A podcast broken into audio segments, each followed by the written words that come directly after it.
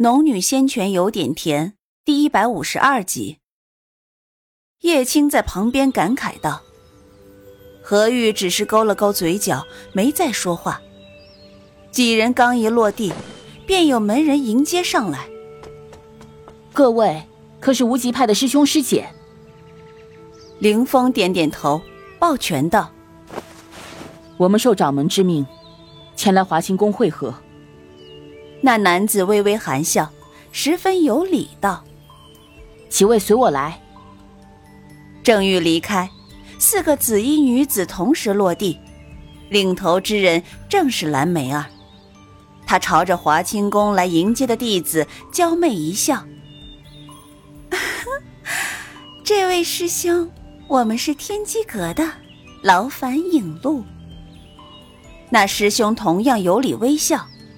这几位是无极派的高徒，几位师妹一道随我来。林峰等人与他自是认识的，不过大多数时候他们都装作不认识，因为在正派认识看来，天机阁所修毒术总归不是正途。蓝梅儿目光一转，落到林峰、何玉身上，笑盈盈的走过来：“ 林师兄，何师兄。”凌风略略点头，何玉笑着招呼：“ 蓝师妹。”几人便一齐随着华清宫门人朝里走去。苏玲在后，与叶青两人离蓝梅儿等人较远，因为回春堂的事情，他对天机阁没有半分好感，眼下却也不易结仇，示意他缓缓坠在身后。然而，你认识这人？叶青比较敏感，同时也察觉了苏玲有意与蓝梅儿等人划开距离。苏玲点了点头，轻声道：“南仙诛杀妖兽时曾经见过。”想了想，他还是出声嘱咐了一句：“以后要是遇上他，凡事小心一些。”哪知道蓝梅儿突然回过头来，看向苏玲两人的方向，笑盈盈的道。两位师妹，下次背后说我的时候，须得隔远一些，否则啊，会被我听到哦。说完，竟风情无限的转动媚眼，笑意却不达眼底。苏玲脸色一变，蓝梅儿对她恐怕早有嫌隙，上次想从她口中问出幻境里的事情，奈何她不配合。一口咬定是忘记了，兴许那时候蓝梅儿就记恨上自己了。苏玲不答，蓝梅儿继续道：“这位师妹的修为提升的可真快，上次见你还未筑基，没想到这么快竟然结丹了。我蓝梅儿这一生还未见过修为进境如此快的天才。”且还是个五行的废体。蓝梅儿这话说完，眼底折射着一道冷光。倪轩一向不喜蓝梅儿，若非爱的此地是华清宫，他绝不会与之同行。此刻见他话语带刺，便冷笑道：“哼，凡是在两朝出名的大能，哪一个不是异于常人的？”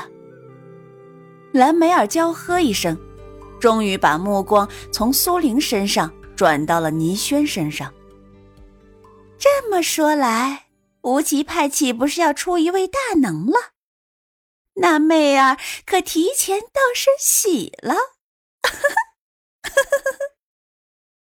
虽话语带笑，可其内却带着几分不易察觉的潮意。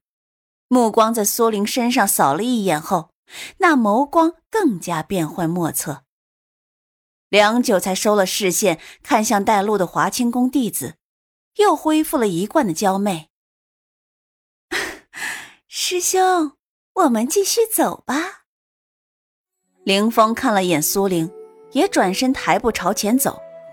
何玉笑盈盈的，似乎根本没察觉刚刚的暗涌，同样也转过身朝前走去。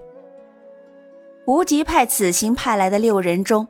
还有位李姓师兄，修为在筑基后期，在无极派也算实力不弱。三位师兄都离开后，苏灵、叶青还不跟上。倪轩没有立即走，而是停顿了片刻，待苏灵走进方道。蓝梅儿此人心胸狭窄，此行你们一定要小心，万不可离开大师兄附近，知道吗？是师姐。苏玲规规矩矩的答道。倪轩这才点了点头。嗯，走吧。苏玲等人被引到一座大殿里，陆陆续续各门派的人都到齐了。华清宫和天玄宗各派出了八位弟子。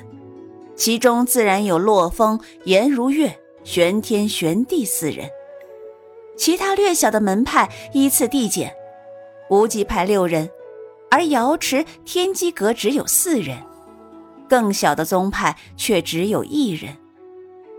如此，此行不过三十余人，而领头的却是华清宫和天玄宗的两位长老。华清宫的长老名叫李善。天玄宗的长老名叫刘毅，两位都是化元期的修为，年纪都在五旬上下，看起来面露红光，身体十分健朗。相信你们的掌门师尊都已经告诉过你们此行的目的，我们也不再重复。此行中若是有任何事，都可以来找我和刘毅长老。苏玲站在角落，和叶青并排而立，期间总感觉有目光扫到自己身上，可是转头去看，满殿都是人。可是这么一眼扫去，竟然看到了颜如月正盯着自己，目光露出一丝防备，而他身边颀长的身姿，朗朗而立。不是洛风又是何人？苏玲见着颜如月的目光，心想：莫不是他一直在瞧自己？可是自己和他无冤无仇，为何一直这么盯着自己？大眼王朝离红颜王朝有数百万里的路程，苏玲原以为会御剑而行，那得多少时日？没想到华清宫竟然有传送阵。这也是苏玲第一次见到如此神奇的东西，不禁联想：若是能以光速传送人至万里之外，那么是否也能传送人穿越时空？尚不及细想，就被叶青拉着一起进入了传送阵。看得出来，传送阵并不常开启，有些尘封的味道，但是四周打扫的十分干净。传送阵中刻着一些古旧的符文。当华清宫长老把数百枚上品灵石插入凹槽中时，古旧的符文似乎突然有了生命般，瞬间跳跃起来，把近四十人完全笼罩其中。苏玲还在看那数百枚上品灵石，便觉四周景物一晃，便没入黑暗中。尚未感慨完，那数百枚上品灵石就此没了。下一瞬，却觉得豁然开朗起来。接着，传送阵的光照消失，传送阵外有数位筑基期修士。当先一位结丹期修士上前来，对着众人道：“众位可是大眼王朝的各宗道友？”李善和刘毅两位长老上前一步，抱拳道。正是。那位结丹修士看外貌，保留着中年的模样，他笑着拱了拱手：“在下神宗清虚子，特奉掌门之命，带领各位道友前往帝都。无论大眼王朝还是红颜王朝，都是崇尚修仙的，只不过大眼王朝的皇室是真真正正的凡人。”而红颜王朝因为上几辈出了位有灵根的亲王，于是皇室中也开始涉及修仙大宗。而这一辈最有前途的，便是那位玉雅公主。众人纷纷祭出飞剑，李善和刘毅在前，与神宗的清虚子一面飞一面聊。大燕王朝其余人则扎堆前行。苏灵、叶青没有说太多，只沉默着跟在众人身后。还好，传送阵离帝都并不远，不消片刻功夫，众人便到达了红颜王朝的帝都。苏灵没见过大燕王朝的帝都，眼下见着红颜王朝的帝都，只好与青云城相比，但是，一比实在没什么能比的。帝都之所以是帝都，肯定各种设施都是最好的，仅仅的马路都能有四车宽了。楼房高的足有好几层，也不知道这时代是怎么修建出来的。占地足足有十个青云城，分为东西南北四城，人口十分密集。苏玲等人在帝都外就收了飞剑。跟着清虚子缓缓步入城中。红颜王朝的女子、男子长相都有些像现代的欧洲人，轮廓比较深邃，皮肤白皙却不水嫩。相比之下，大眼王朝的子民才像古代中国人。长老说，让诸位在此休整两日，两日后，红颜王朝各宗派选出的弟子也会同你们一道进入阴虚中。